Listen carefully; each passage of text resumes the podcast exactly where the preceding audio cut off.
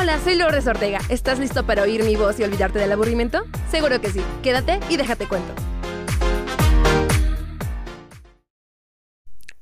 Hola a todos, sean bienvenidos a una edición más de tu podcast, mi podcast Déjate Cuento, con tu anfitriona preferida, Lourdes Ortega. ¿Estás lista, listo, liste, preparada para lo que se viene? Yo creo que sí, así que comencemos. Muchas gracias por acompañarme en un episodio más de este tu podcast, nuestro podcast, déjate cuento. Nos encontramos en el episodio número 20 de la tercera temporada. ¿Y saben qué significa eso? ¡Exacto! Hemos concluido una temporada más. Así es, así como lo escuchan, damos conclusión, fin a esta temporada número 3. Y de antemano les agradezco el que me hayan acompañado hasta aquí y que sigan al pendiente porque, obvio, no les voy a dejar de subir contenido. Tal vez tarde, sí, soy humana, tengo cosas que hacer, eh, pero recuerdan que esto también es un hobby para mí, un espacio de seguridad y por ello no pienso dejarlo ni un momento, siempre lo llevo presente. Así que, sin más preámbulos, comencemos con el tema de hoy. Y el día de hoy eh, quise hacer este episodio ah, dedicado a varios eventos que han ocurrido durante este año, que para nada han sido fáciles. Sin embargo, trato de llevarlos de la manera más adecuada para descansar, despejarme y sentirme mejor con respecto a ello. Por ello, quiero titular el episodio Con amor hasta la eternidad. ¿Y por qué este título? Ok, pues porque en este episodio vamos a hablar sobre las diferentes, diferentes creencias con respecto a el después de la muerte. Y es que muchas personas, y creo que todos nos hemos cuestionado con el qué hay después de ese último aliento, qué hay después de ese último suspiro, de ese respiro, qué pasará. Hay muchas, muchas creencias, demasiados mitos, sin embargo, en este episodio en particular quise profundizar un poco la investigación con respecto a esa forma positiva de ver la vida después de la muerte. Y no con llanto, no con tristeza ni sufrimiento, sino una manera más positiva. Y es por eso que aquí comenzamos con una de las principales creencias. Esta viene de los egipcios. Los antiguos egipcios creían que la vida eterna, eh, pues sí, creían ellos en esta vida, ya que pensaban que la muerte física podría ser vencida por aquel hombre que había sido, eh, pues... Así es, los antiguos egipcios creían en la vida eterna. Ellos pensaban que la muerte física podía ser vencida por aquel hombre que había sido piadoso y la vida eterna podía ser alcanzada por aquel que había actuado de manera justa en su vida. Diversos textos funerarios, entre ellos el libro de los muertos, exponen estas creencias acerca del hombre y su trascendencia. A consecuencia de estas creencias, practicaban la momificación y el embalsamiento, que duraba aproximadamente un periodo de 70 días, y su propósito era conservar la integridad del individuo en la vida futura. Así es, los egipcios pensaban que al poder cuidar del cuerpo, por eso el embalsamaje, el hombre podría revivir, por así decirlo, y que en esa segunda vida, en esa segunda oportunidad, podría estar tal cual como fue al dejar el mundo. Supongo que ellos, pues, fueron los responsables de que hoy en día a las personas difuntas se les haga este proceso para sus velorios o ceremonias después de fallecer. Pero bueno, ustedes cómo ven con esta teoría y creencia de los egipcios. De ahí partimos a la teoría que es del budismo. Y se me hace muy interesante porque de igual forma es algo tan positivo que te hará sentir mejor. O te pondrá a pensar, claro que sí. Bueno, en las culturas orientales que practican el budismo, la vida no acaba con la muerte.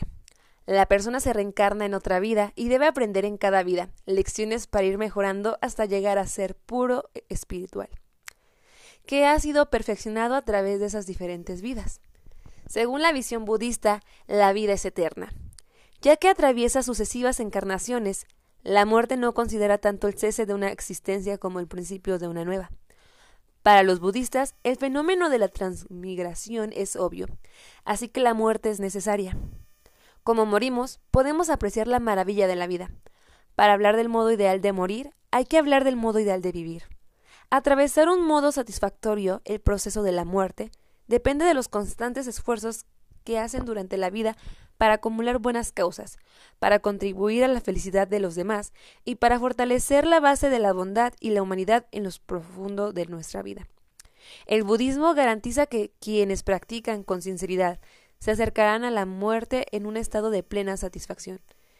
De hecho, en esta, pues, ah, religión, por así decirlo, ellos tratan de estar en armonía no solamente con aquellos que lo rodean, sino con todo lo que está detrás. El ambiente, las plantas, la naturaleza, todo para ellos es uno mismo, es uno igual, y por ello no les tienen miedo o no le temen a la muerte. Bonita forma de pensar. Al menos para mí es una manera muy adecuada de no sentirnos con tanto miedo al momento de trascender de una vida a otra. Ahora bien, pasemos a una que es, al menos aquí en Latinoamérica, eh, en América una de las más conocidas, y esta es a base de la religión cristiana. En esta religión se exponen caminos al morir. Básicamente son dos, el cielo o el infierno. Al reino de los cielos irán todas las personas que poseen una buena alma, mientras que en el infierno vivirán eternamente todas aquellas que hayan cometido grandes pecados durante su estancia en la tierra. No sé ustedes, pero a mí que me educaron como católica, me hace mucho ruido esta idea. Y no lo digo en el plan de la religión y estar en contra de, sino que me pone pensativa. Muchas personas creen que con, con cumplir un canon de lo que la religión pues demanda, pueden ir al cielo sin más pero no ven detrás de, ellos a las acciones que ponen en vida. Y, y, lo digo en serio, porque he visto muchas personas que son muy, muy católicas, muy, muy cristianas. Sí, cumplen con, digamos, mandamientos de esta religión, sin embargo, con las personas a su alrededor, con sus pares, no se comportan de la manera que dicta esto. Y es ahí cuando se cuestiona qué es lo que vale más, si aquellas acciones con sus semejantes o cumplir con lo escrito en la iglesia. Claro está que aquella persona que sea más bondadosa va a ir al reino de los cielos, que se describe como el paraíso, un lugar sin penas, sin dolores, simplemente gloria, en donde vas a poder ser feliz con aquellas personas que en vida te dieron esa misma felicidad. Ahora bien, eh, quiero pasar a otra parte y esto va del lado de los pensadores de la antigua Grecia. Bueno, como les mencionaba, hay muchos filósofos que han expuesto anteriormente que a la muerte no hay por qué temerle. Sócrates era uno de ellos. Él no creía que pudiéramos descubrir si existe una vida en el más allá, pero de ser así, existirían solo dos posibilidades. La primera, según él, la muerte es un sueño profundo donde las personas pueden descansar en paz. O una segunda opción que también para mí suena un poco más bonita. No tengo nada con dormir, amigos, pero a veces de dormir la espalda duele. bueno, la segunda es, eh, según Sócrates, una travesía que conduce a otra vida muy agradable, a donde puedes reunirte con tus antepasados y llegar a conocer a personas que admiras y han muerto con anterioridad. Este pensador también se refería con esto a, por ejemplo, personalidades. Si tú eres muy fan, por ejemplo, yo de Michael Jackson, al morir podría tener contacto con él y no sé, tal vez esta muerte me daría pues la posibilidad de poder hablar con él en su idioma. o cosas de ese tipo, no sé si me comprendo, yo creo que sí. Entonces Sócrates decía, ¿por qué temerle a la muerte si tendrías estos beneficios al pasar a este plano? También Sócrates explicaba que la vida después de la muerte debe de ser muy interesante. Él creía que nuestra alma y nuestra mente era lo único que trascendería a la otra vida, y que sería magnífico, ya que no tendríamos que preocuparnos por las necesidades fisiológicas de nuestro organismo, es decir, dormir, comer, descansar, uh, no tendríamos por qué preocuparnos del estrés de la vida cotidiana. Él también describía la experiencia de forma interesante, ya que en este nuevo lugar iba a tener la oportunidad de seguir aprendiendo cosas buenas a través del contacto con sus antepasados y con aquellas otras personalidades con las que se sentía pues uno mismo. Y lo mejor de esto era que no tenía que tomarse recesos ni dormir ni alimentarse, ya que el cuerpo no se lo impediría. Por ello, Sócrates recomendaba en sus escritos cultivar la mente durante nuestro tiempo de vida, ya que es la única parte que nos llevaremos, si es que la vida después de la muerte existiera. ¿Y ustedes qué opinan con respecto a este pensamiento de Sócrates? Al menos a mí me da muchísima calma y me gustaría pues tal vez adaptarlo de hoy en adelante para con estos sucesos que para muchos siguen siendo muy traumáticos y como no, si nos estamos despidiendo de un ser querido que hizo y a seguir haciendo a pesar de su ausencia mucho por nosotros. Ahora bien, pasemos de este pensamiento de Sócrates a pues la cultura mexicana que es de juju aquí. Vamos a hablar obviamente sobre el Día de Muertos y cómo México lo acomodó. La sociedad mexicana entró en contacto violento con el cristianismo en el siglo XVI y el catolicismo se impuso sustituyendo a lo que antes a la llegada de los conquistadores eran sus deidades. En México del siglo XVI, los símbolos nativos se combinaban sin remedio con los católicos. Un buen ejemplo de ellos es el Día de los Muertos. La arqueología ha ayudado a saber que la práctica de ofrendas, eh, ofrendar y que el muerto no se fuera solo, era algo común desde hace miles de años en diferentes sociedades prehispánicas.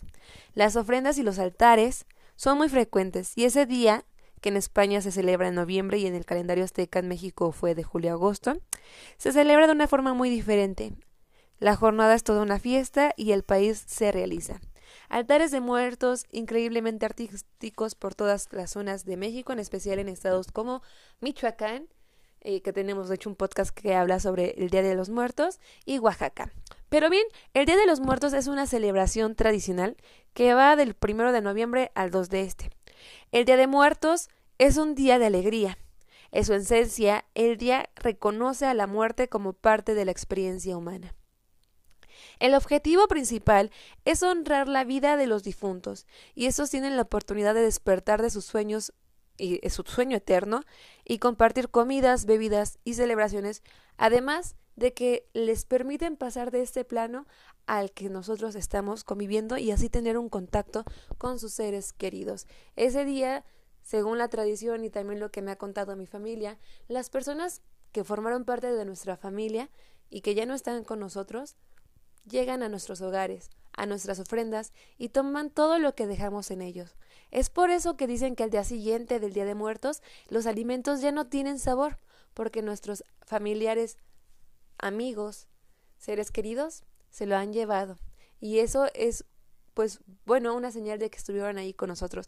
Las luces simbolizan el camino que deben de seguir para la paz, para que esos 364 días que no están en nuestro plano puedan saber por dónde guiarse.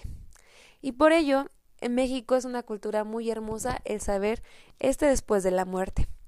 Yo creo que los antepasados en el México prehispánico, creían que la muerte era solamente una fase más de la vida. Así como cuando pasamos de la niñez a la adolescencia, y es por eso que ellos no le temían y la ven como motivo de celebración. Ahora bien, vamos a hablar sobre otra forma del después de la muerte. Y esta es con la muerte que la representan en África, como también un eh, carácter alegre. El umbalú hacía tanto la referencia a los cánticos al muerto como al rito de paso. En el umbalú se canta, se llora, se baila frenéticamente y se alaba al muerto que está presente. La vela dura nueve días y el más importante es el último. En el umbalú todo irradia africanidad. Si al muerto se le honra bien con este rito, consigue traspasar esa frontera al mundo de los muertos y no se queda en la casa familiar. El umbalú mantiene como idea principal la solidaridad e identidad comunitaria. Este tipo de ritos de paso o de transición varía de una cultura a otra, pero sirve para lo mismo, para reforzar los vínculos de grupo. Y es que la sociedad también se refuerzan de vida gracias a la muerte, una experiencia vital que aunque a muchos les cuesta aceptar, es inevitable y necesaria. En general y sobre todo en nuestra cultura la occidental, no nos han preparado desde niños para la muerte. Para las pérdidas se nos ha educado de la cultura del apego, y se considera la muerte como el tabú más grande, se habla muy poco, se evita y siempre se está rodeado de miedo. Pero después de que conocemos esas ideologías de otras culturas, seguramente nos da un poco más de tranquilidad y nos hace pensar que sí, que como los africanos solamente es un paso más de la vida, así como cuando pasas de la niñez a la adolescencia. Es interesante, ¿cierto? Pero bien, continuamos con una de nuestras, bueno, eh, últimas eh, culturas que investigué por ahí, porque como les mencionaba, quería irme a aquellas que nos diera un poco más de paz, tranquilidad y, ¿por qué no?, esperanza. La preocupación. Así es como inicia lo del hinduismo.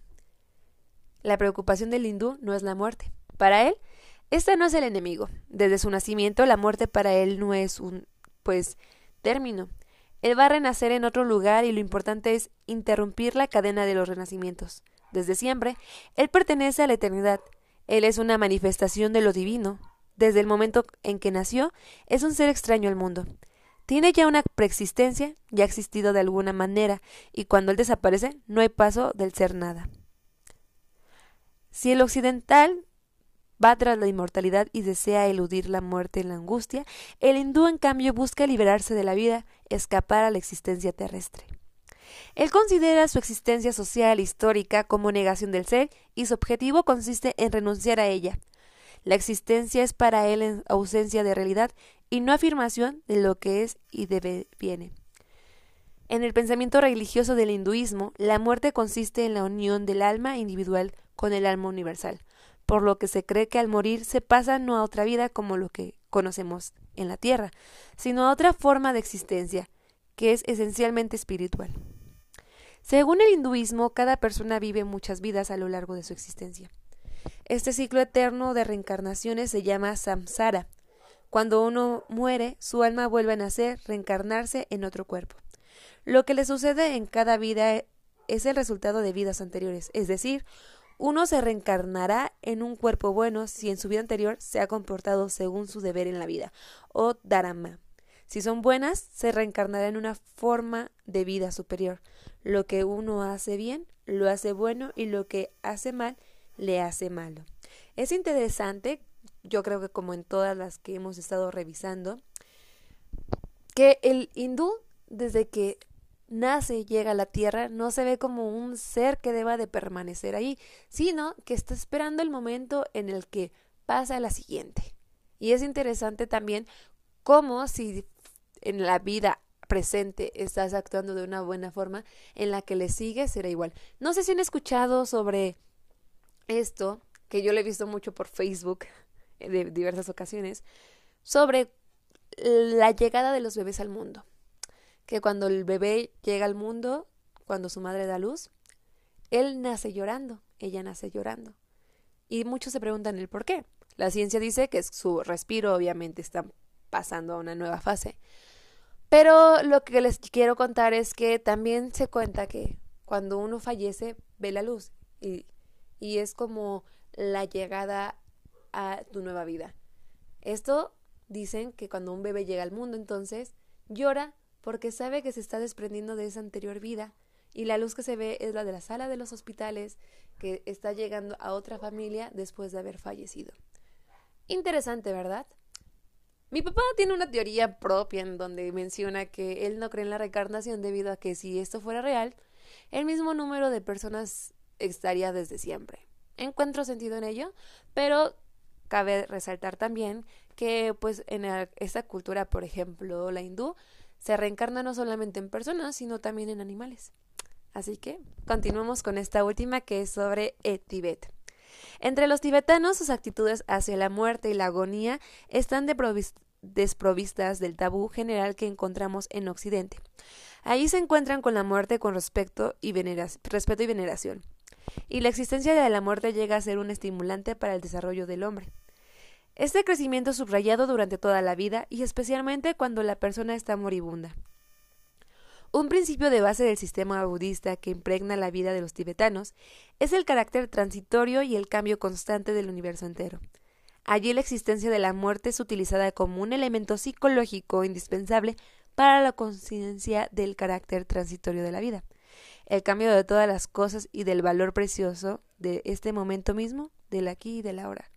En conclusión, ellos solamente piensan en el presente y que no deberíamos de preocuparnos en un más allá. Así como muchas de las frases motivacionales que adaptamos en nuestra vida diaria para aprovechar cada cosa y cada momento que tenemos en el día a día. Bueno, hasta aquí llego mi investigación con respecto a las creencias que se tiene desde eh, pues este fenómeno, esta etapa de la vida que es la muerte. Y bueno, pues la muerte es incomprensible, pero después de esto y de invitarlos a investigar más, de conocer más sobre estas diferentes formas de pensar, podemos hacer paz con esta misma. Crear una propia idea de la muerte de esta etapa creo que también nos traería calma durante el paso aquí en la vida. Me gustaría conocer qué opinan ustedes con respecto a estas teorías, porque al final de cuentas son teorías ya que nadie ha regresado de la muerte para decirnos qué es lo que sucede. Al menos desde mi punto de vista o lo que quiero pensar con respecto a ella, es que al morir vamos a un lugar sereno en donde encontramos paz y encontramos todo aquello que nos gusta, que tal vez en vida no pudimos desarrollar y que ahí tenemos la oportunidad de hacerlo cuantas veces queramos, de estar con esos seres que tanto amamos y que se adelantaron en el camino.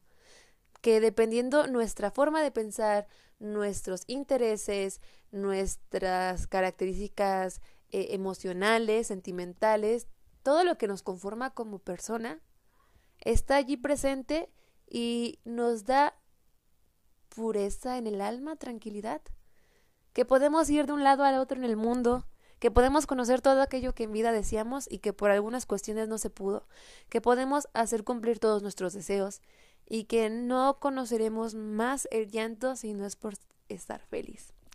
Hay una frase de Isabel Allende que dice que la muerte no existe. Las personas solo mueren cuando las olvidan. Si puedes recordarlas, siempre estarán contigo. Y eso tiene mucho sentido. Siempre que me siento triste, y no solamente con las pérdidas de personas, de familia, sino también de experiencias que quiero volver a vivir y que extraño. Aplico, aplico play, por así decirlo, en mi memoria, en mis recuerdos, y las recuerdo y vuelvo al pasado y me siento feliz. Eso deberíamos hacer con aquellas personas que ya no están con nosotros, que formaron parte de nuestra vida, que se fueron y que eh, al fin están en donde ellos quieren. Yo quiero pensar eso. Así que no debemos por qué estar tristes. Yo entiendo que es un proceso muy difícil porque estamos acostumbrados, apegados a las personas que estuvieron con nosotros desde que tenemos conciencia o que si bien han compartido momentos significativos en nuestra vida y que es muy difícil el que de un día para otro no podamos acudir a ellas para siquiera platicar. Pero no por ello quiere decir que vamos a olvidar como si no hubiera existido esa persona, esas personas sino que tenemos que honrar su presencia en la tierra, recordarlos como fueron en sus momentos llenos de alegrías, en sus momentos cómicos y, ¿por qué no, en esos momentos también de ira y frustración? Este episodio lo quise hacer porque en este año perdí personas importantes para mí. Más recientemente a una que que me pesa más. y que espero que sepa que le sigo amando, que siempre le amé y que a nuestra forma nos amamos y que sé que no hizo falta que me lo dijera con palabras porque lo demostró en cada sonrisa, en cada aprendizaje, en cada momento en el que estuvo presente a mi lado. Y yo espero que si tú estás pasando por lo mismo que yo, por este duelo en donde debemos de dejar ir a un ser querido, te comprendo y te abrazo a la distancia y te invito a que imaginemos una bonita vida, un siguiente capítulo para esta persona que se marchó de nuestra de nuestro plano, pero que aún sigue viva y presente entre nosotros. Bueno, he llegado al episodio de hoy, espero les haya gustado mucho, los haya hecho reflexionar, les haya hecho pensar, les haya traído un poco de calma y que mis palabras les dé fuerzas. Yo soy Lourdes Ortega, muchas gracias por acompañarme en este episodio de Déjate Cuento. Les quiero mucho, muchas gracias por permitirme llegar a concluir una temporada más en este tu espacio, mi espacio, y que ya saben que pueden comunicarse conmigo a través de mensajes de texto en las diversas redes sociales. Me pueden encontrar en Facebook como Lulu Ortega, en Instagram como lulu.989797 es mi cuenta personal y en la cuenta del podcast encuéntrenme como deja-t-cuento-podcast. Sin más preámbulos, me despido y nos vemos o nos escuchamos en un episodio más para darle inicio a la cuarta temporada de este gran espacio que espero les guste tanto como a mí. Muchas gracias y hasta la próxima. Esto fue todo por hoy. Lo sé, lo sé, me extrañarás, pero no te preocupes, que la siguiente semana habrá más de que chismear. Hasta la próxima.